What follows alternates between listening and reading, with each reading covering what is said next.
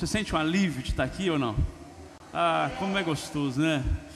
É maravilhoso estarmos juntos, reunidos, que a presença de Deus venha estar sobre nós, sobre a sua família. Você que está em casa também, receba aí uma porção né, da palavra. É um alimento aí que você precisa diariamente. Amém? Eu quero ministrar então o tema do lamento a dias de festa. Eita! Do lamento a dias de festa. Você tem lamentado por alguma coisa? Você tem sentido peso por alguma coisa? Deixa eu te falar, querido. A gente precisa entender que dias difíceis vêm para todo mundo. Tem momentos que você tem angústias, tristezas, e, e isso vai vir sobre nós. Você só não vai viver isso mais quando você estiver no céu. Quando você estiver na glória, lá não tem lágrimas, lá não tem tristezas, lá não tem nada que vai tirar sua paz. Amém, querido? Mas enquanto você existir nessa terra, vão vir aflições, tribulações. E por falar nisso, estamos em dias de lamento, estamos em dias é, difíceis. Eu estava dizendo na live de ontem, ou anteontem, não sei, que a gente entra em, em lugares e tem um, tão, estão tristes, né? As pessoas estão tristes. Você entra numa loja, você vê uma tristeza no ambiente. Antes da pandemia, você via, por exemplo, um ambiente você entrava, uma, uma loja, tinha música, né? Alegre. Hoje em dia nem isso, o pessoal parece que perdeu né, essa alegria. E de fato é, não é coincidência, é claro que a pandemia trouxe isso. A pandemia veio e, e trouxe essa tristeza, esse medo. A mídia põe medo. Tem muito mais medo no ar do que vírus. E é fato, existe o vírus, mas o medo está rondando, o lamento está visível. Talvez a sua família também, com motivos ou sem motivo. Tem gente que tem motivo de estar lamentando uma coisa, o choro vem, mas tem gente que, mesmo sem motivo, entrou uma angústia, uma depressão na vida das pessoas. Eu quero estar falando aqui do livro de Esté. Eu estava lendo essa semana, essa semana não, eu li ontem, né? Deus começou a ministrar no meu espírito algumas coisas. Vai abrindo aí Esté, no capítulo 5. E de fato ali, o povo de Deus estava sendo afligido a partir do momento que entrou uma ira no coração de uma pessoa contra o povo de Deus, era uma pessoa de autoridade. Era um lamento, realmente estava acontecendo, uma tristeza, uma angústia, um medo tomou conta do povo de Deus. O livro de Esté é um livro que não fala diretamente o nome de Deus, por isso que foi o último a entrar no canon judaico. Foi o último a fazer parte do contexto todo da Bíblia. Foi o último a entrar, né? E por quê? Porque você não encontra a palavra Deus, o nome de Deus, mas você enxerga Jesus Cristo o tempo todo agindo, orquestrando, vamos dizer assim, né, a história. Então nós precisamos então enxergar Jesus nesse texto, enxergar Jesus nessa história. Onde havia lamento, Jesus veio com a manifestação da glória dele. E aonde tem lamento na sua vida, Ele vai vir com intervenção, vai tirar todo o lamento, toda a lágrima, toda a tristeza. Ele está preparando uma grande festa para você em nome de Jesus. Amém, querido? Falar de festa em tempos como esse é meio difícil, meio estranho. A sua mente não, não tem como captar, né? capitalizar, às vezes, por causa do que estamos vivendo. Mas o Espírito Santo está dizendo claramente para nós: Ele está preparando ainda algo tremendo né? Você vai viver experiências tremendas ainda com Deus. Posso, posso ouvir um amém aí? Dá um amém aí. Amém. Então, essa, essa mulher Esther, vai abrindo aí, deixa aberto aí. Essa mulher Esther, ela foi muito usada por Deus. Uma mulher que representa a igreja do Senhor. Grava isso. Esther representa a igreja do Senhor. Eu vou falar aqui de umas figuras daqui para frente, né, dentro do livro de Esther que representa Jesus, que representa o Deus Pai, o Rei, que representa o diabo também. Você vai ver que tem toda uma artimanha na história de Esther e no contexto, conectando com o contexto que estamos vendo hoje. Que o inferno está tentando maquinar, é, acabar, é, diminuir, vamos dizer assim, o povo de Deus, a fé cristã. Isso é nítido. Não sei se alguém tem dúvida disso ainda. Existe um movimento no reino espiritual para que as pessoas se esfriem da fé. Quer dizer, o livro de Esther vem trazendo o entendimento. Se você já leu o livro, você sabe o que eu estou falando, né? Que queriam destruir destruir o povo de Deus. Mas Deus sempre levanta alguém, Deus sempre levanta recursos, Deus sempre move para que o povo dele saia com vitória. Amém, querido? E não vai ser diferente dessa vez. Você vai sair vitorioso. Você vai, vai ser secada toda lágrima, todo lamento e vai ser transformado em festa na sua vida. Amém, querido? Abre então aí em Esté, capítulo 5, versículo 1 ao 3, diz assim: No terceiro dia, Esté se aprontou com os seus trajes reais e se pôs no pátio interior do palácio, em frente à residência do rei. E o rei estava sentado no seu trono, voltado para a porta da residência. Versículo 2: Quando o rei viu que Esté estava parada no pátio, ela alcançou favor diante dele. E o rei estendeu-lhe o cetro de ouro que tinha na mão. E Esté se aproximou e tocou na ponta do cetro. Então o rei perguntou: O que é que você tem, rainha Esté? Qual é o seu pedido? Até a metade do reino lhe será dado. Até a metade do reino lhe será dado até a metade do reino lhe será dado. Olha a glória vindo aí. Até a metade do reino lhe será dado, se você, querido, tocar na ponta do cetro de justiça, o cetro de autoridade do rei. O rei está, querido, clamando aqui, gritando né, aos nossos ouvidos: olha, toque no cetro de justiça. Ele já moveu a sua direção, agora você tem que se, se deslocar da sua situação e chegar diante dele. Esther estava passando é, um momento difícil aqui, parece que não, mas é. Porque Esté decidiu, dentro do coração dela, chegar diante do rei sem ser chamada. Você vai ver que no contexto desse texto aqui, dessa, dessa história, poderia chegar, ela não poderia chegar sem é, ser chamada pelo nome. Está sumindo o som aqui, o que aconteceu? Não podia se, é, se achegar diante do rei Ok? Tá estranho o som aí na frente também não? Aqui na frente parece que está sumindo aqui, Gabriel. Tava bom e de repente tem um chute aqui. Não sei o que, que é não. Vai vendo para mim aí, por favor. E aí, querido, ela estava passando por um momento difícil, de coragem. Você tem passado por momentos difíceis?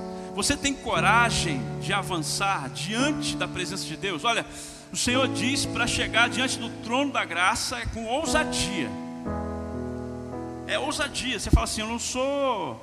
É, quem sou eu, né? Para chegar diante do rei. Também quem sou eu? Mas a Bíblia diz para me chegar diante dele com ousadia. Então eu vou chegar. Foi o que Esther teve. Mas ela estava diante de uma ameaça. Porque ninguém podia chegar diante do rei. Você vai perceber isso aqui. Agora, quem é esse rei? Né? Esse rei, ele tinha um domínio. Ele tinha o rei Assuero. Ele tinha um domínio em 127 províncias.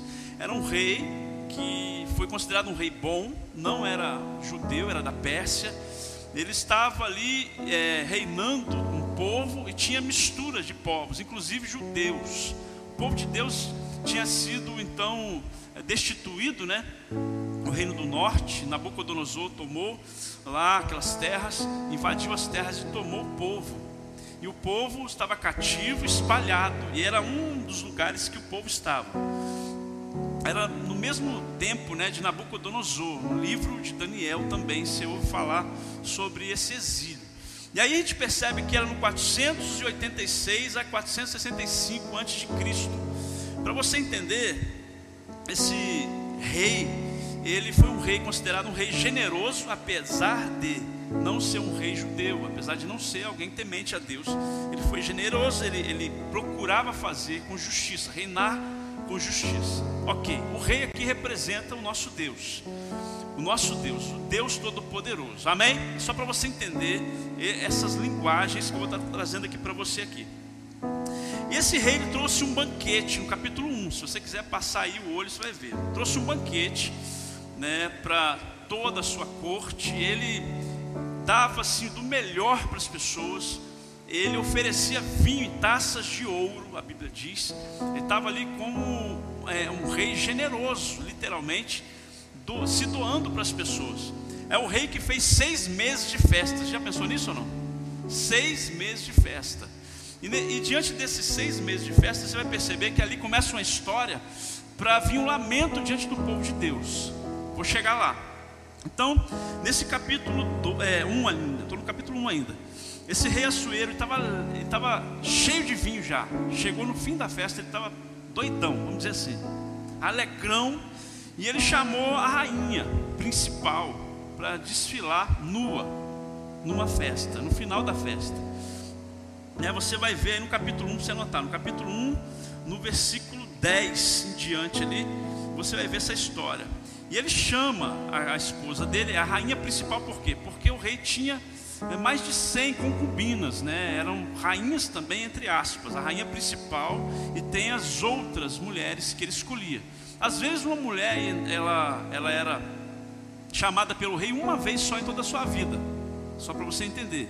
Né? Era só quando era virgem, chamava ela para ter um momento com ele, depois nunca mais. Ela vivia no palácio, ela tinha as regalias, tinha riquezas, mas talvez não era chamada mais. Agora a principal não, a principal ela tinha que estar disposta para o rei o tempo todo.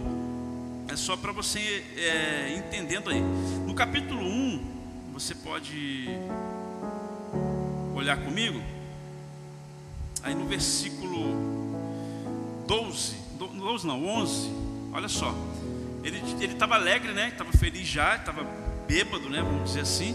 Aí ele queria que trouxessem à presença a rainha Vasti, a principal rainha, com a coroa real. Ela tinha que desfilar na frente dos convidados só de coroa.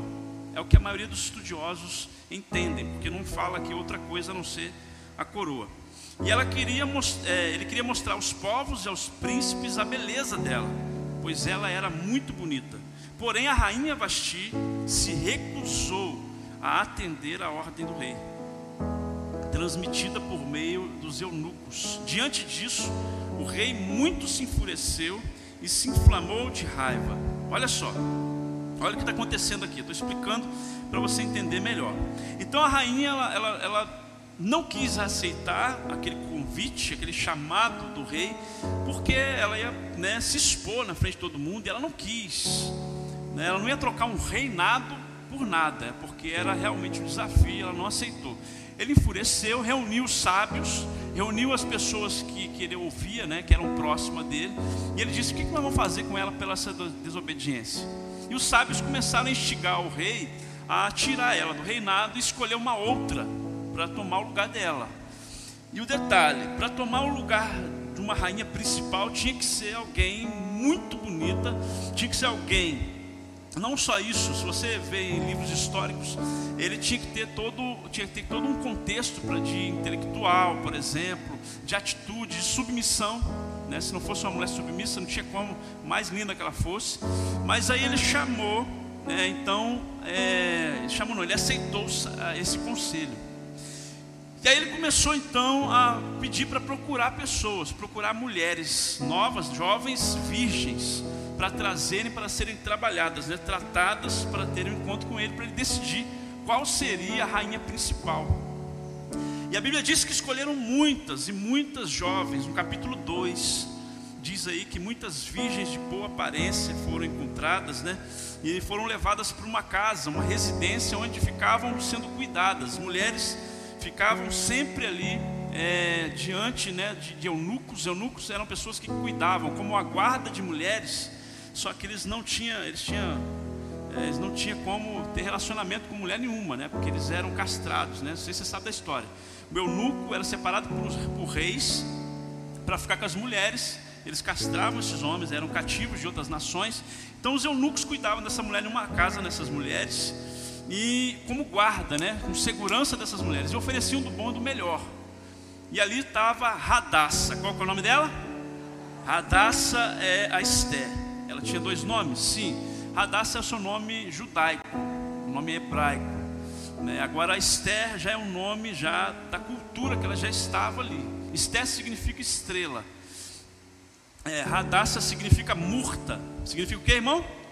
Murta, uma pequena árvore que não passa de um metro de altura, espinhosa muitas das vezes, uma árvore que não serve para nada, um arbusto, como se fosse um arbusto no deserto né? Alguém que cresceu, que nasceu para não crescer, né? E depois se transformou numa estrela. Você vai entender bem esse contexto que eu quero falar. Guarda bem isso que eu estou dizendo aí. No capítulo 2, no versículo 9, diz assim, ó. Deixa eu ler com você. capítulo 2, versículo 9 diz assim: A moça lhe pareceu formosa e alcançou favor diante dele. Aqui está falando diante do eunuco lá, tá? Que cuidava deles, delas. Por isso, Regai se apressou em dar-lhe os produtos de beleza e alimentação especial. Também lhe deu sete moças escolhidas do palácio real e a transferiu com essas moças para os melhores aposentos do harém. Harém é essa casa onde cuidava das mulheres, ok? E aí Esther não havia declarado o seu povo nem a sua parentela, pois Mordecai, esse Mordecai é o pai adotivo dela, que também é primo. Esse aqui representa Jesus. Você quer nota aí, amém? Vamos lá, só para você entender. É, lhe havia ordenado que não dissesse nada a respeito disso. Mordecai passeava todos os dias diante do palácio do harém para saber como Esté estava passando e o que ia acontecer com ela. Agora veja bem, Esté é a igreja, amém, querido? Só para você se, se atualizar aí, somos nós. A Esté, a Radassa representa a igreja do Senhor. Mordecai, esse que apareceu aí, ele que adotou Esté quando criança, porque no exílio lá de Babilônia, os pais dela morreu. E aí ele cuidou dela, primo dela, mas cuidou dela. E é como se fosse um pai adotivo. Esse é Jesus. Jesus te adotou, querido. Amém? Jesus tomou nas suas mãos, mesmo que você não mereça, Ele trouxe você a ser filho do Rei. Ele trouxe você a ter uma nova oportunidade de viver, uma nova oportunidade de ter alegria. Dá um amém aí em nome de Jesus. Amém? E como eu disse, o Rei é Deus Pai. Depois o diabo vai aparecer na figura aí também, que eu vou trazer para você e você vai entender. Agora, uma jovem que ficou órfã de pai e mãe, veja bem, tinha tudo para dar errado a vida dela e o primo teve misericórdia, compaixão, pegou ela, mesmo que na Pérsia, uma outra cultura, estava lá cuidando dela. Só que a, a radaça significa murta, talvez ela nunca achava que ia crescer na vida dela. Um dia agora ela passa a ser rainha. Você vai ver o texto lá em capítulo 5 que nós lemos. O rei visualizou ela e ficou apaixonado por ela. Não só pela, pelo que ela era como uma beleza externa, mas ele viu algumas coisas a mais nessa mulher, segundo livros históricos, né? Extra bíblicos, se você estudar, você vai ver que ele viu, ele visualizou uma postura diferente daquela mulher. Ele visualizava ela, ele via algo diferente nela. As pessoas têm que enxergar, e o próprio Deus também, algo diferente na igreja de hoje, amém, querido? Nós temos que ter postura, nós não só somos belos, né, uma igreja bela, nós somos uma igreja que tem postura, que tem garra, que é cheia do Espírito, que tem a beleza interna, né, porque busca o poder do Espírito Santo. Dá um amém aí em nome de Jesus, amém? Agora, essa mulher foi transformada, ela foi mudada, a história dela foi transformada a partir do, do primo adotar ela, a depois chegar a esse ponto de ser rainha sobre todo aquele reino, né, e qual as pessoas nem sabiam quem era parente dela, quem era parentela dela, não sabia que ela era judia ainda. Ela não tinha declarado ainda, porque Mordecai falou assim: ó, por enquanto você não fala nada. E ela foi lá, aceita pelo rei. Olha só, ainda no capítulo 2, no versículo 11, diz assim: Mordecai passeava, olha aí, Jesus passeava todos os dias diante do pátio do harém para saber como Esté passava e estava passando, né? E o que ia acontecer com ela. Aqui a figura de que ele, ele viu, né? Que pegaram essa mulher, ela foi ser preparada para o rei, só que o pai adotivo ficava rondando todo dia. O pai adotivo, nosso pai adotivo, que é Jesus Cristo, ele está à sua volta, ele está ao seu redor, ele está à procura de saber o que, que vai acontecer com você, mesmo que você ache que você não tem possibilidade nenhuma de vencer, você não tem possibilidade nenhuma de ter o socorro, Ele está rondando a sua vida, Ele já está providenciando a grande festa para você, Ele já está movendo sobre o teu coração, sobre as pessoas que estão ao seu redor, para viverem um tempo de alegria soberana na sua vida. Quem está recebendo essa palavra, dá um glória a Deus aí, dá uma salva de palmas ao Senhor, em nome de Jesus. Aleluia! Glória a Deus! Agora veja no versículo 12 aí do capítulo 2, diz assim: Depois de 12 meses de tratamento, olha quanto tempo que essa mulher ficou nessa casa das mulheres. E ainda, de tão bela que era ela, né? O eunuco ofereceu sete servas, né? Eu esqueci de explicar esse detalhe. Sete mulheres para servir ela ainda. O eunuco já viu uma coisa diferente nela. Vamos lá. Depois de 12 meses de tratamento, seguindo as prescrições para as mulheres, é, que eram embelezadas seis meses com óleo de mirra e seis meses com óleos aromáticos, essências e perfumes em uso entre as mulheres. Chegava a vez de cada moça ser levada ao rei Assuero. Então a moça ia ao encontro do rei e podia levar consigo tudo o que ela quisesse do harém para o palácio. À tarde ela entrava no palácio e pela manhã voltava para o segundo harém sobre os cuidados de Sagaz, o eunuco do rei guarda das concubinas. A moça não voltava mais ao rei, a menos que o rei a desejasse e ela fosse chamada pelo nome. Aqui, deixa eu te explicar o que está acontecendo. Essas mulheres entravam numa casa chamada Harém e elas ficavam sendo preparadas com mirra, seis meses, mirra, óleos aromáticos, se preparando para ter um encontro com o rei. E elas se preparavam isso tudo, 12 meses ao total, e às vezes encontravam uma vez só e só podia entrar na presença do rei depois que fosse chamada de novo, se fosse chamada, como expliquei anteriormente.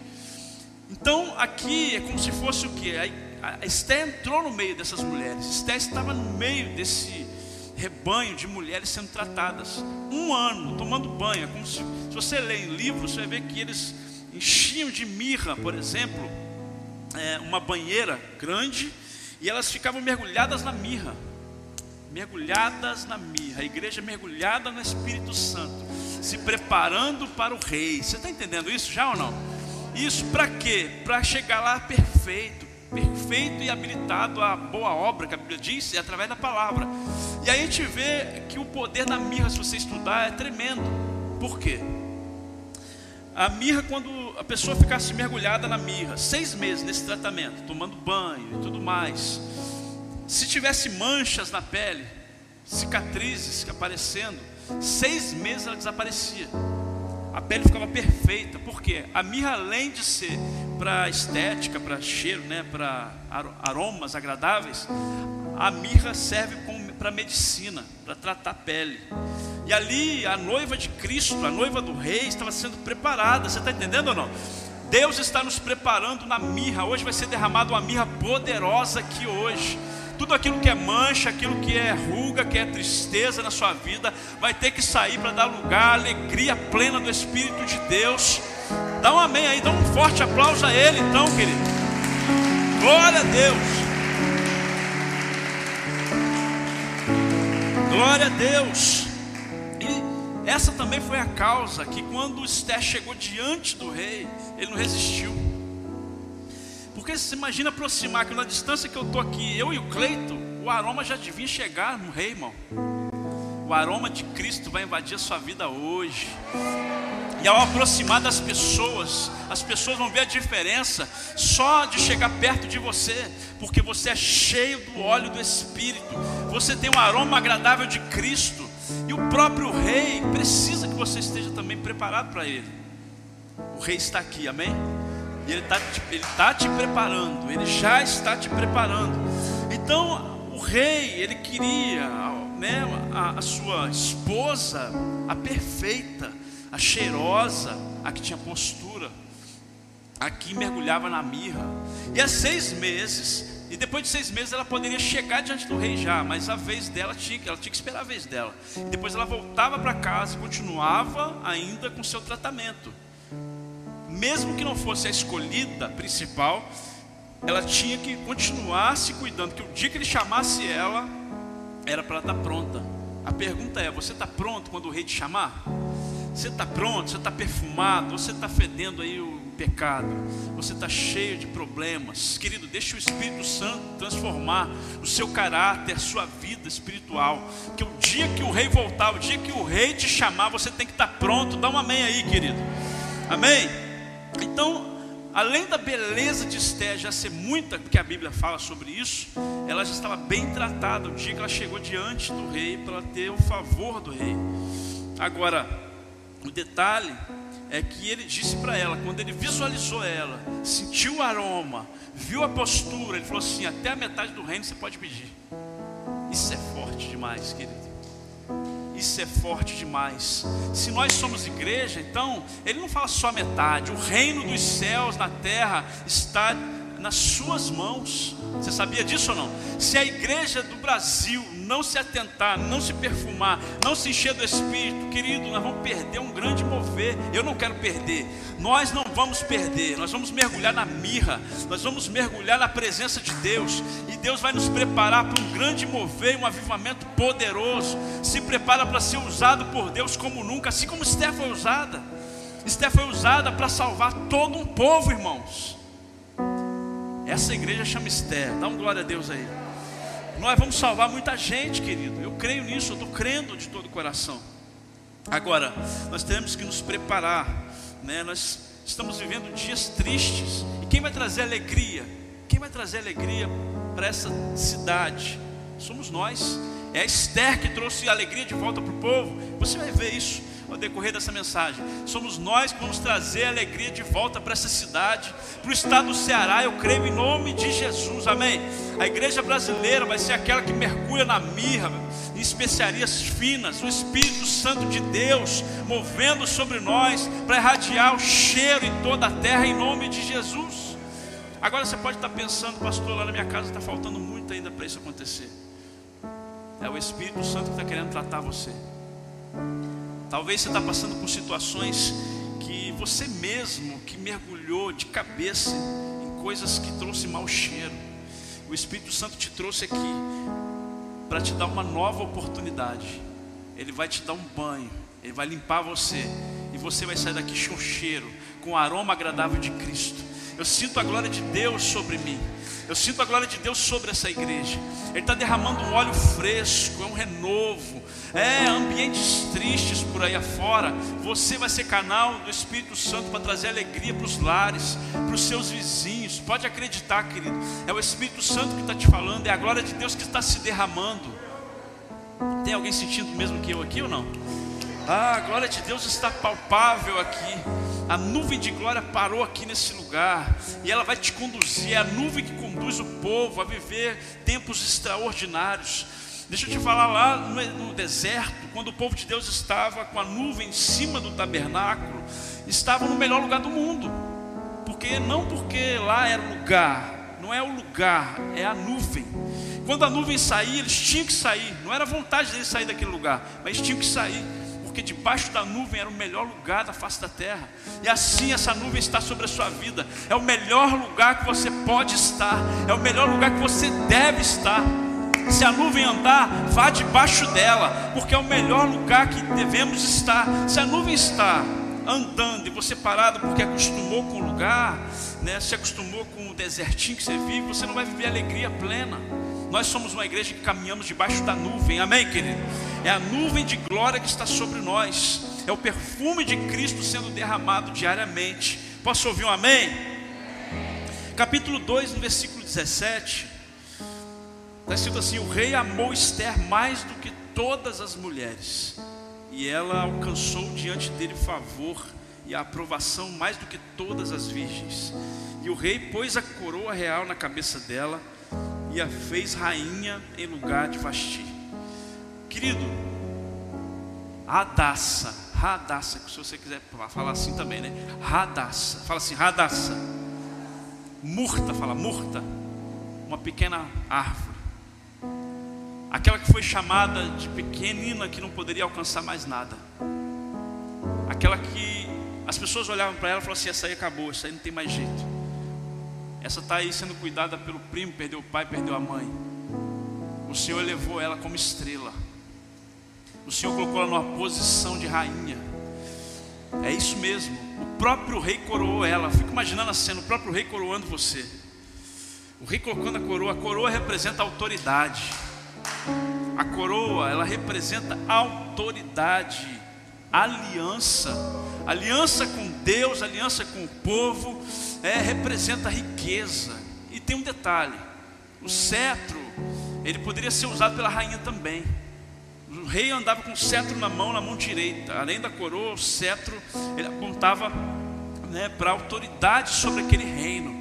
Né? Os reis usavam, até os reis mais recentes, tem o cetro, e o cetro é apontado para a justiça também. E aquele rei, quando apontava em direção a alguém, aquela pessoa tinha que tocar na ponta do cetro e pedir um favor. E o rei disse para ela o seguinte: Olha, até a metade você pode pedir, porque o favor te alcançou. Deixa eu declarar para a sua vida, acho que tem pouca gente entendendo aqui. O rei já apontou o cetro neste lugar, o rei já está direcionando o cetro para você. Olha, você é a igreja do Senhor, você é templo do Deus vivo. Agora, o que você vai querer de Deus? O que, que você vai pedir de Deus para que Deus venha mover sobre a sua vida? Deixa eu te dar um uma declaração assim diz o Senhor. Olha, o cetro de justiça já foi apontado para você. Agora a declaração que você fizer, aquilo que você clamar diante dele, assim será feito, porque é assim que a Bíblia diz ao seu respeito. Tem alguém recebendo essa palavra? Tem alguém recebendo? Recebendo, recebendo de coração. Isso se expresse.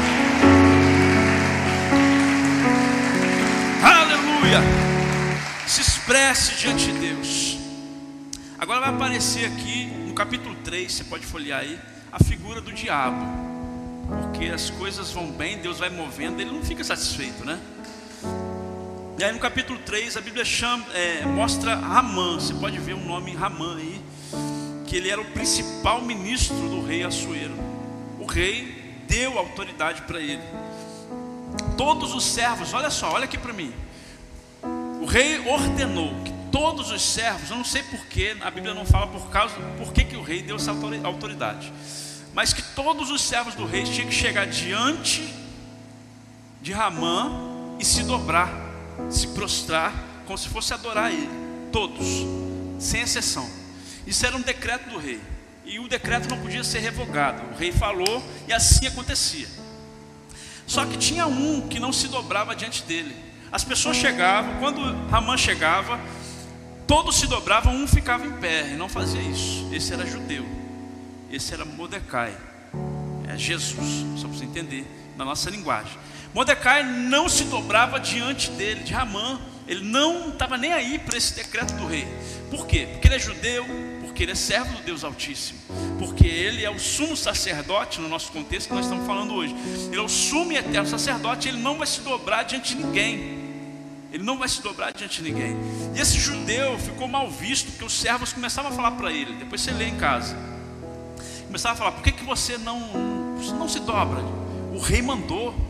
E a Bíblia diz que ele não dava a mínima para isso. Ele não se importava. Ficava, continuava sem se dobrar. Chegou um momento, então, né, que Ramã começou a observar. Então, deixa eu ver se, qual que é a atitude dele. Chegava diante dele, ele não se dobrava. Ramã, aqui na figura do diabo, ele se enfureceu. Ele não gostou disso. O diabo quer que você sirva a ele. O diabo quer que você faça a vontade dele. O diabo quer que você continue no pecado. Mas esse homem temia Deus. Você teme a Deus ou não? Ele temia Deus e ele não se dobrava diante daquele homem, porque o Deus que nós servimos é que nós podemos nos dobrar. E ele entendia isso. Agora o fato que essa figura, Ramã, figura do diabo, se enfureceu, só que ele teve um plano. Essa história é, ela é intrigante, porque ele teve um plano, ele ficou com ódio desse homem, ele descobriu que ele era judeu, mas ele não queria acabar só com ele, ele queria acabar com todo o povo. Alguma semelhança com o diabo ou não? Queria acabar com o povo de Deus, ele queria dizimar, ele queria de todas as formas acabar né, com esse nome judeu, não ia ter judeu mais no meio do povo, segundo a vontade dele. Aí no capítulo 3, ainda no versículo 8, no capítulo 3, vai lá rapidinho, versículo 8 diz assim: Então Amã disse ao rei Assuero: Olha a astúcia, olha a astúcia dele. Existe um povo espalhado e disperso entre os povos em todas as províncias do seu reino, cujas leis são diferentes das leis de todos os povos. Eles não cumprem as leis do rei e por isso não convém tolerá-los. Ele não falou qual o povo e ele não falou o que, que eles não cumpriam. Ele só quis com astúcia diante do rei ali. E se for do agrado do rei, decrete-se que sejam mortos e eu porei nas mãos dos que executarem a obra 340 toneladas de prata, para que entrem nos tesouros do rei. Olha isso, estava comprando a morte do povo de Deus. Versículo 10: Então o rei tirou da mão o seu anel de sinete e deu a Amã, filho de Amedata, Agatita, inimigo dos judeus. Ele disse: Fique com essa prata e faça com esse povo o que bem quiser. Olha aqui para mim, ele armou toda uma cilada. Ele armou toda uma cilada, não falou que povo era, não falou o que, que ele estava fazendo, que estava com tanto ódio, e o rei, tá, faça o que você quiser. Ofereceu dinheiro ainda, né? Muito dinheiro. E aí ele foi e o rei tirou um anel de sinete. O que, que era esse anel de sinete? Era um anel, um anel que decretava as leis. Era como se fosse uma rúbrica do rei, né? não tinha isso na época, e um carimbo, alguma coisa assim, para para não ser revogado mais, porque era o rei que estava fazendo. Ele arrancou o anel e deu na mão dele. Ele foi lá, começou a armar. Que ele marcou a data para que todos os judeus fossem dizimados da terra. Só para você entender. E aí ele começou com esse plano, o rei caiu né, nessa conversa, né, assim como o diabo decreta coisas contra você, mas depois o Senhor Jesus vem revirando, dando uma viravolta no jogo. Dá uma meia aí, irmão. Isso, ele vem trazendo aqui um lamento para o povo, porque a notícia se espalhou. A notícia se espalhou, os judeus ficaram sabendo e começou a vir a tristeza, começou a vir a angústia, né, por causa desse decreto. Porque o diabo quer acabar, ele quer acabar com a sua vida, ele quer acabar com a igreja do Senhor. Mas o Senhor Jesus vem logo ali. Você lembra que eu falei semana passada? Ele vem logo ali andando sobre as águas e vai tomar a sua vida, ele vem cuidar de você. Dá um glória a Deus aí em nome de Jesus. É isso mesmo, porque a gente parece que está sozinho. Aí você pode falar, ah, mas o diabo enganou Deus, que essa figura. Não, não, não, não. Só, só entenda que tem coisas que Deus permite. Né? Lá na história de Jó, Jó era íntegro diante de Deus e o diabo chegou e pediu permissão para tocar em Jó, tocar nas coisas de Jó. E veja a história que aconteceu. Permissão de Deus. Mas deixa eu te falar uma coisa. Tudo é permitido até certo ponto. Chega um ponto, querido, se você se manter fiel, Ele está logo ali para te defender. Ele está ali para restituir em dobro tudo que você perder. Você está entendendo essa palavra? Diga amém. Onde houver lamento, tristeza, Ele vai virar o jogo vai trazer alegria plena. Isso porque a, alegria, a tristeza, ela, o choro, né, pode bater na sua porta, pode passar uma noite em choro, mas a alegria vem pelo manhã, amanhã.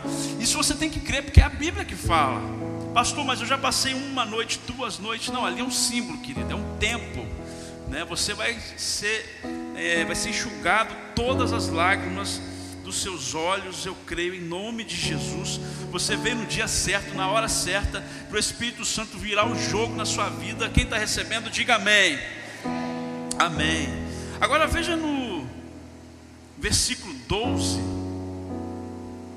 do capítulo 3, diz assim: no dia 13 do primeiro mês, chamaram os secretários do rei, e segundo tudo que Amã havia ordenado, o diabo tinha havido ordenado, estou tô, tô, tô falando o nome aqui só para você sintonizar aí, ok? E se escreveu aos sábatas do rei, aos governadores de todas as províncias e aos chefes de cada povo. A ordem devia ser ordena, é, endereçada a cada província no seu próprio modo de escrever e a cada povo na sua própria língua.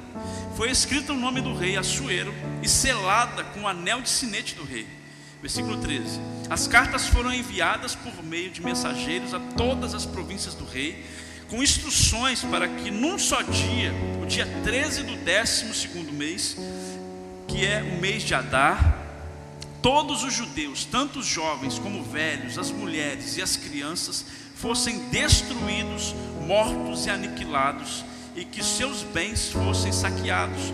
Uma cópia da carta que determinava a proclamação da lei em todas as províncias foi enviada a todos os povos para que se preparassem para aquele dia. E os mensageiros, impelidos pela ordem do rei, partiram imediatamente. E a lei foi proclamada na cidade de Suzã. O rei Assuero e Ramã se assentaram para beber. Olha essa última frase. Mas a cidade de Suzã estava perplexa. A cidade de Suzã estava em tristeza, em lamento. Por quê? Porque tinha muitos judeus que estavam ali. Imagina a cena, né? É, começou um decreto, um decreto do rei para ser destruído os povos, o povo de Deus. Veio um decreto para destruir a igreja em Calcaia, só para você entender. Como que a gente ia ficar? Ia ficar aflito. Todos que pertenciam, que fossem cristãos, seriam mor mortos. É mais ou menos o que aconteceu. E você imagina a apreensão, marcou dia, data, e nós vamos orar então. Vamos fazer o quê? Vamos orar, vamos buscar Deus. A Bíblia diz que ficou muita aflição, eles ficaram em jejum, choro, né? Porque a notícia se espalhou. Só que Jesus entra na cena de novo, no capítulo 4. É, Mordecai, né? Isso na linguagem aqui. Olha no capítulo 4, vai vendo aí comigo aí. Pode folhear aí, se você tiver com a Bíblia aí, papel, folheia para frente aí.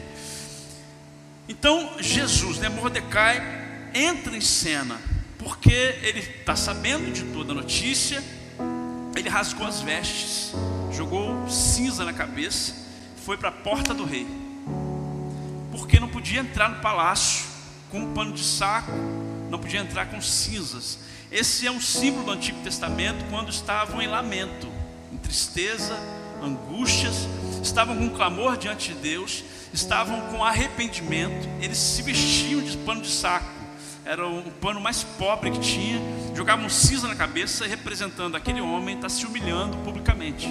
E ele chegou de frente para o palácio, na frente da porta e ficou ali, sujo e não saía dali. Estava representando ali, né, Jesus que desceu da sua glória, Jesus que pagou um alto preço, desceu, sofreu por mim, por você, para entrar diante do rei com seu próprio sangue, o sumo e eterno sacerdote, para que eu e você fôssemos livres para estar chegando diante do Rei. Dá um amém aí em nome de Jesus. Amém? Então a gente vai perceber, presta atenção, hein? Que essa notícia espalhou e estava ali, Mordecai, entristecido e humilhado. E ele manda um recado para Esther. Manda um recado para quem? Para Esther. Ele fala para Esther chegar diante do rei e interceder pelo povo. Ele já estava como se fosse em jejum, em clamor, em público ali declarando a tristeza dele. E ele disse, ele mandou um recado lá para a igreja do Senhor.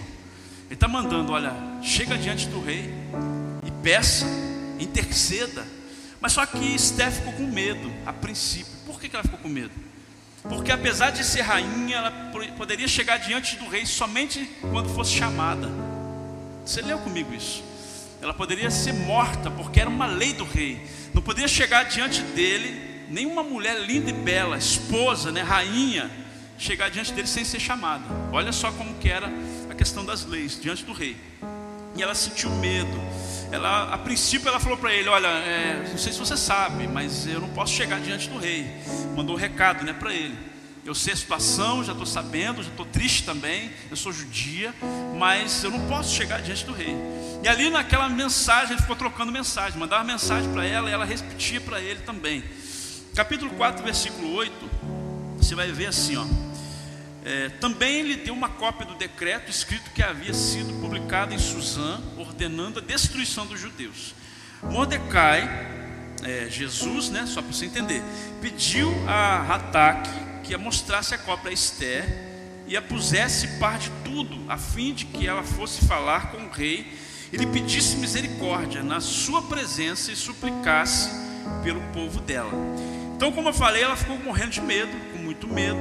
Só que chegou um momento, uma mensagem que Mordecai mandou para ela, que abriu os olhos de Esther. Glória a Deus por isso, pelas mensagens de Deus, para abrir os seus olhos. Glória a Deus que Deus derrama poder e fala poderosamente ao teu coração para abrir os teus olhos. Amém, querido? E assim foi com Esther né, no capítulo 4, aí no versículo 14. Leia comigo aí. Porque se você ficar calada, olha o que, que Mordecai falou com ela. Se você, igreja, ficar calada, agora, de outro lugar virá o socorro e livramento para os judeus. Mas você e a casa de seu pai perecerão. Mas quem sabe, olha como que ele abriu os olhos dela. Quem sabe se não foi para uma conjuntura como esta que você foi elevada à condição de rainha.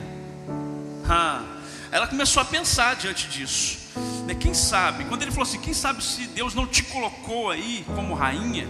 Entenda que Deus, que fala entre linhas nesse livro, não fala diretamente de Deus, mas você vê a orquestra toda de Deus movendo, agindo. Lá na frente tem até uma insônia que o rei teve, que ele teve que descobrir algumas coisas para que Mordecai fosse livre da morte na forca, só para você entender. Tudo planejado por Deus. E aqui ela começou a abrir os seus olhos, ela começou a pensar: eu tenho um propósito. Eu fui levantada como rainha para um propósito. Você foi levantada, igreja, para um propósito. Você foi levantada e para entender o que que Deus te chamou. Deus chamou você não é só para ser bela, bonita, uma igreja bonita. Deus não te chamou só para ter um grande louvor lindo. Deus te chamou para salvar um povo. Quem está entendendo essa palavra aí? Diga amém. Pastor, preciso ser tratado ainda. Glória a Deus, seja tratado. Entra na mirra, ouça a palavra. Olha, o Senhor Jesus está falando com pessoas para que se movimentem a serem tratadas, para que porque tem um povo ainda enorme para ser salvo. Dá um amém aí, querido. Isso, então a igreja foi levantada para resgate de muita gente. Então ela começou a entender, ela começou a entender que ela tinha um propósito a ser cumprido. Aquela que era murta, uma pequena árvore, entendeu que agora é estrela, que agora estava por cima, tinha uma coroa na cabeça dela. É uma autoridade que o próprio Senhor te deu. Você está entendendo isso ou não? Jesus está falando com pessoas aqui, eu acho que está, né? Não sei. Jesus está falando com você que se posiciona, porque Ele te colocou numa condição para que você fosse bênção para muita gente. Ele coloca você numa posição, numa condição de autoridade nessa terra. Ele te coloca não só para ser visto como uma bela igreja, como uma bela pessoa, ou como uma pessoa que se cuida, como uma pessoa que tem postura. Ele te chamou para você ter postura diante da sociedade não temer aquilo que pode até acontecer para você abençoar outras pessoas. Esse é o seu propósito. Tem alguém recebendo isso aí? Diga amém. Capítulo 4, versículo 16, diz assim: Olha só, a Esté devolveu né, a mensagem, dizendo assim: ó, Vá e reúna todos os judeus que tiverem em Suzã e jejuem por mim. Essa é Esté. Não comam nem bebam nada durante três dias, e nem de noite nem de dia. Eu e as minhas servas também jejuaremos. Depois irei falar com o rei, ainda que seja contra a lei. Se eu tiver que morrer, morrerei. Então Mordecai foi e fez tudo o que Esther lhe havia ordenado. Aqui eu vejo essa mulher já começando a entender o seu propósito. Olha que, que respeito que ela chamou para si. Porque ela disse: Olha, então tá, eu entendi, eu fui levantada para um propósito. Ela entendeu Deus falando com ela, que ela estava ali para salvar um povo. E ela falou assim: Eu não fui chamada, mas eu vou lá. Ele, ela disse dentro dela: Eu sou intercessora. Se tiver que morrer, eu vou morrer, mas eu vou lutar pela minha causa. Se tiver que passar, seja o que for, mas eu vou lutar pela minha causa. O Espírito Santo está falando para você: Pá, custe o que custar, meu irmão, dá o seu primeiro passo, que Deus estende o cetro para você. Você está entendendo ou não? Dá o seu primeiro passo, não tema o que pode até acontecer. A possibilidade é só um pensamento toma uma atitude na sua vida. Tem pessoas que precisam tomar uma atitude, um passo de fé, para que Deus venha é, trazer o cetro em direção à sua vida. Olha, tem gente querendo muito de Deus, mas não dá o primeiro passo. Então o Senhor está dizendo neste lugar: dá o primeiro passo, mova naquilo que eu já te falei. Olha isso. O Espírito Santo está dizendo: olha, faça já o que eu já te falei toma posturas, olha, entre em jejum, busque a Deus. Ela entrou em jejum e as servas que estavam com ela também entrou em jejum. Busca a Deus e no dia certo você vai se achegar e vai receber a melhor resposta da sua vida.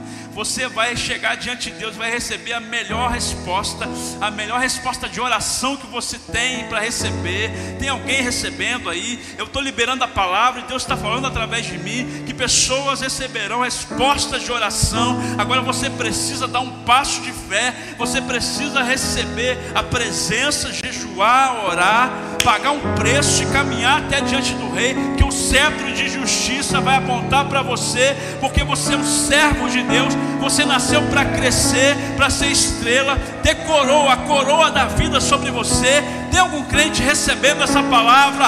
Dá um forte aplauso ao Senhor, em nome de Jesus. Aleluia! Aleluia! Tem um propósito para você tem um propósito para você. O Senhor está dizendo claramente. No capítulo 5, versículo 1, diz assim: No terceiro dia, Esther se aprontou com seus trajes reais e se pôs no pátio interior do palácio real, em frente à residência do rei. O rei estava sentado no seu trono real, voltado para a porta da residência. Olha aqui para mim, depois a gente termina de ler. Ao terceiro dia, depois dos três dias de jejum que ela fez, ela falou: Pronto, agora é a hora. Talvez Deus está falando para você, jejuar, não sei. Porque tem gente que espera assim, no dia que a igreja falar para jejuar, vou, vou jejuar. Né? Não, deixa o Espírito Santo falar com você. Né? Se mova diante do rei. Ela jejuou, chegou na porta em direção onde estava o trono. Ela chegou, você imagina ela chegando tranquila? Não, porque ela poderia ser morta. Era o contexto, tá, querido? Você não vai precisar ter medo de chegar diante de Deus. O Senhor fala para você chegar diante do trono dele com ousadia. Só que esse contexto aqui, ela chegou, ela tomou um passo difícil. Tem pessoas que precisam dar um passo difícil na vida às vezes. Uma mudança, Talvez alguma coisa que tem que deixar para trás e não deixou até hoje. Alguma coisa que tem que, não sei, resolver. O que Deus está falando com você. Esther chegou diante dele, chegou na reta, diante do rei. Fico pensando eu que talvez teve um time, um tempo, talvez, que ela estava já de frente e pensando, agora espera olhar para mim. Talvez ele estava olhando para baixo, olhando para outra coisa, fazendo outra coisa. De repente o rei olhou para ela. O rei olhou para você hoje. O rei está olhando para você hoje. Você crê nisso ou não? Sabe quando a palavra de Deus é liberada, as coisas vão acontecendo no mundo espiritual? O rei já te visualizou. Você já entrou no campo visual de Deus. Eu preciso falar mais ou não? Você, tem gente que tá, não está entendendo ainda. Você já entrou no campo visual do rei. Quando você está diante do rei, qual é a sua postura? O que, que você vai fazer, meu irmão? Que, você vai fazer diante do rei? A Adassa tinha uma postura. Olha a glória de Deus vindo aí. Olha a glória de Deus vindo aí, porque o rei já visualizou você. Veja bem, versículo 2. Quando o rei viu a rainha Esté parada no pátio, ah, isso aqui eu acho lindo demais. Quando o rei viu a rainha Esté parada no pátio, ela alcançou o favor diante dele.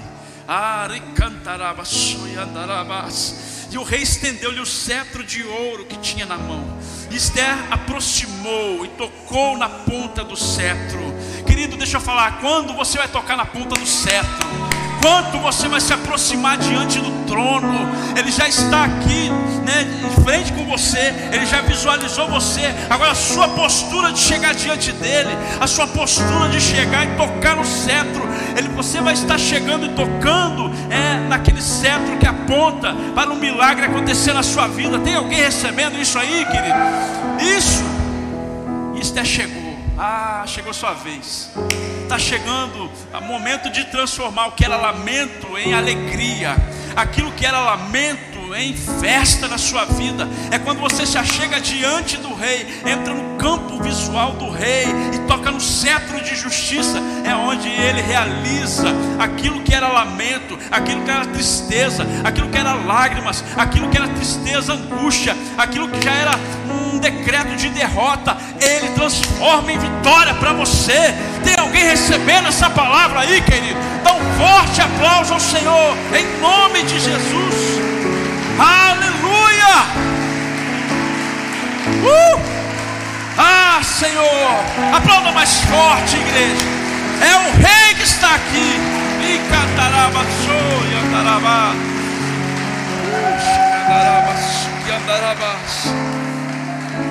Visualiza o Rei olhando para você. E você se achegando diante dele. E ele só esperando você dar o passo em direção ao cetro dele. Ah, querido, então versículo 3: o rei perguntou: O que é que você tem, Rainha Esther? Qual é o seu pedido? Até a metade do reino lhe será dada. Até a metade do reino lhe será dada. A Bíblia diz que até homens que são maus, se o filho pede um pedaço de pão, ele não dá um pedaço de pedra, ele não dá. Antes de eu subir, eu falava isso aqui com Deus. Eu falei, Senhor, a Sua palavra diz que nós que somos maus não damos pedra para o filho. Senhor, eu quero subir ali e eu ver a Tua glória sendo derramada nesse lugar. Eu falei, o Senhor é Pai. Sabe o que eu estou vendo aqui a glória? Eu estou vendo a glória sendo derramada. Eu estou vendo o cetro de justiça apontando para nós. Eu estou vendo a nossa esperança sendo renovada. Eu estou vendo aquilo que tinha dentro de você trazendo aflição, seja notícias, seja um vazio que veio mesmo. Não, você não levantou bem. Essa semana não foi um, um tempo bom para você. Eu não sei, eu não sei. Mas Ele está dizendo para você que Ele acaba de levantar o cetro para você. E Ele diz: Meu filho, pode pedir o pão, pode pedir o que for, até a metade do teu reino, até a metade do reino. Ele tem à disposição, Ele está à sua disposição. Então o rei está aqui, Ele está apontando o cetro para nós. É o que nós clamamos, a presença dEle, Ele vem. E assim não foi diferente. O favor chegou. O favor chegou na sua vida. Agora, veja bem, existia ainda o plano, existia ainda o lamento, ainda existia tudo aquilo que afligia aquele povo, mas a igreja do Senhor estava ali, Esther, diante do rei, clamando pelo povo, clame pela sua família, clame, não desista dos seus que estão lá ainda sem Cristo, não desista daquele que o diabo já decretou. Às vezes ele já até soprou no seu ouvido, já é a morte certa para aquela pessoa. Aquela pessoa não tem mais jeito. Mas querido, olha, você está diante do rei. Toca hoje no cetro e fala: Rei, eu reivindico essa vida hoje. Eu reivindico a minha família hoje. Eu reivindico que sim, Senhor, eu não quero riquezas, eu não quero coisas deste mundo, mas eu quero as vidas no teu altar, eu quero as pessoas sedentas da tua presença, eu quero pessoas curadas e restauradas. Esse mundo de trevas, de tristeza, quem vai entrar em providência ao nosso favor? Não espere de governos, não espere de auxílio, não sei o que, espere o cetro do rei apontado para você. Tem alguém recebendo essa palavra aí, querido? Jesus está logo ali, Jesus está chegando e Ele vai trazer poder sobre a sua vida. Agora, Jesus virou o jogo nessa história. O Senhor Deus Todo-Poderoso transformou o que era lamento em alegria. No capítulo 7, você pode folhear comigo aí. Esther deu um banquete. Um pedido de Esther com o rei foi que o Senhor me conceda uma oportunidade de dar um banquete junto, né, o Senhor junto de Ramã, junto do diabo. Eu quero esfregar na cara dele o que, que ele está tentando fazer. E o rei concedeu a ela essa oportunidade. Ela fez um, ela fez um, um banquete. Vai Ramã, Ramã tinha ainda armado né, uma forca de, de uma corda de 20 metros para enforcar Mordecai para acabar com a vida de Cristo, né? Nessa história, nesse contexto que estamos trazendo. Só que ao chegar nessa reunião, Esté ouviu do rei mais uma vez: O que que você quer, Esté, que eu te faça? Até a metade do reino lhe será dada. E ela começou a dizer então para o rei: Olha, teve um homem. Ela começou a contar: Teve um homem que armou uma cilada contra o meu povo. Ela começou a interceder.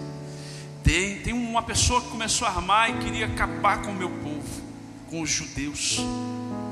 E como o rei já sabia, já tinha descoberto a esse nível da história, depois você lê tudo, porque não dá tempo para falar tudo aqui.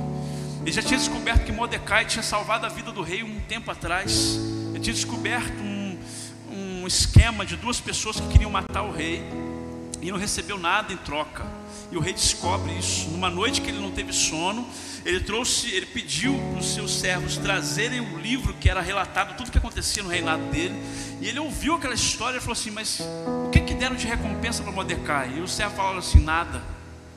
E ele soube que ele era judeu.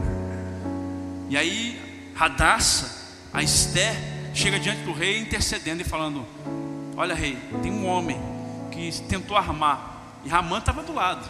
E ela falando, continuou falando.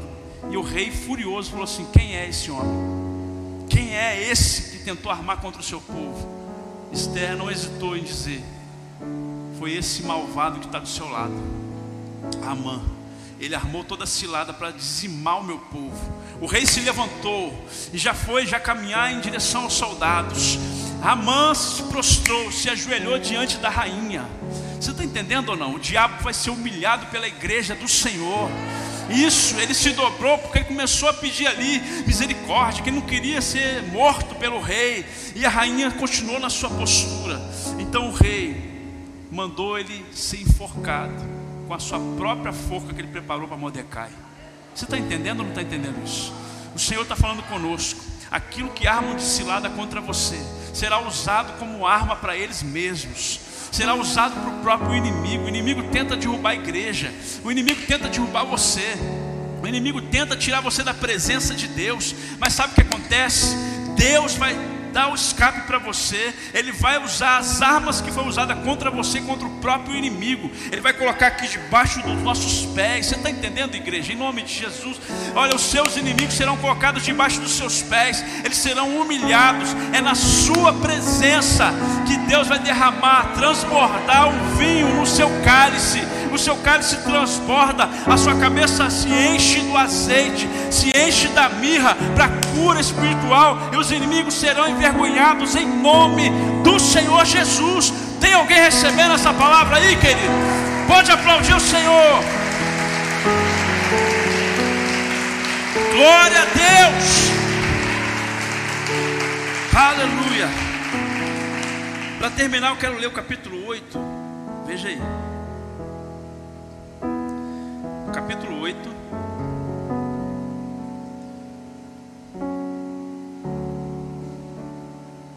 Quero ler dois versículos aqui, ó. capítulo 8, versículo 15 ao 17. Diz assim: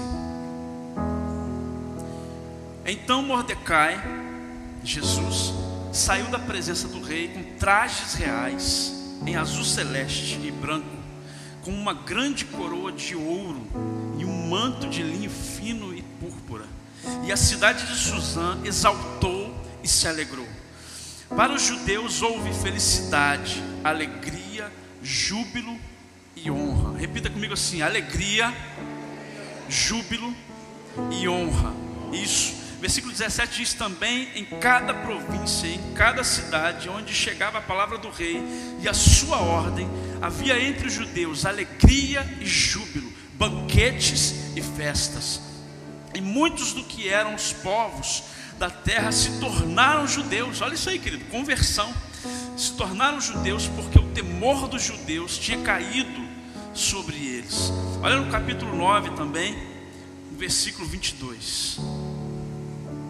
Diz assim: Como os dias em que os judeus se livraram dos seus inimigos, o mês em que a tristeza virou alegria e o luto se transformou em festa, e que estes fossem dias de festa e de alegria, e troca de presentes e dádivas aos pobres. Pode aplaudir o Senhor em nome de Jesus. Pode aplaudir o Senhor. Pode aplaudir o Senhor. Pode aplaudir mais. Isso, aumenta o volume desse aplauso. Sabe por quê? dia que Deus livrou aquele povo, houve festa, houve alegria, alegria do Espírito. Isso, onde havia luto, transformou em festa, onde havia lamento, ali houve alegria, onde existia lágrimas, ali o Senhor enxugou e deu dupla honra. Pode aplaudir mais, pode aplaudir mais, e fica de pé no seu lugar. Licataraba, chore, andarabás. Ah, Espírito Santo de Deus.